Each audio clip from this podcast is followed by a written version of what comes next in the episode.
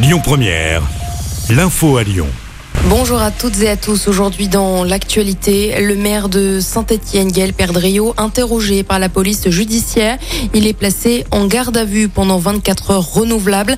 Plusieurs membres de son entourage sont également placés en garde à vue, notamment son directeur de cabinet, Pierre Gauthieri, son adjoint Samy Kefi Jérôme, ainsi que Gilles Rossary-Langlais. Le Rhône en vigilance jaune pour les orages aujourd'hui. Des rafales de vent sont attendues entre 50 et 65 km heure. Des averses sont attendues en fin de soirée. La vigilance est effective jusqu'à demain matin 6 heures.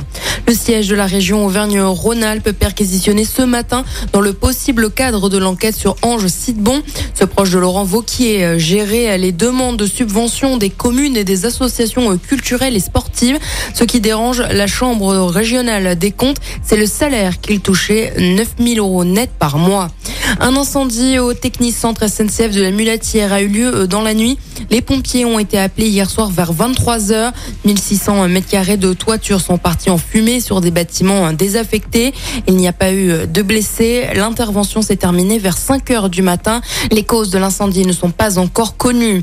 La métropole de Lyon a annoncé hier se retirer du comité pour la Transalpine, un groupe qui réunit des personnes favorables à la liaison ferroviaire Lyon-Turin. En cause, plusieurs désaccords et du coût de l'adhésion, a expliqué le président Bruno Bernard.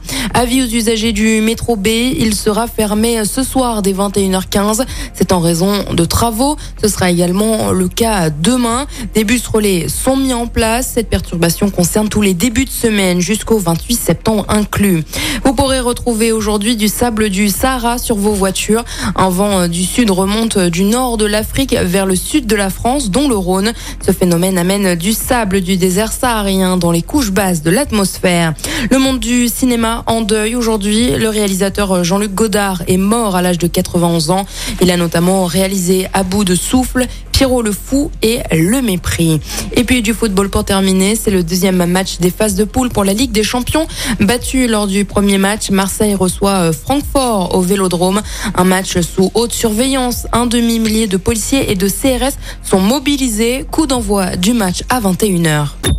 Écoutez votre radio Lyon Première en direct sur l'application Lyon Première, lyonpremière.fr et bien sûr à Lyon sur 90.2 FM et en DAB+. Lyon Première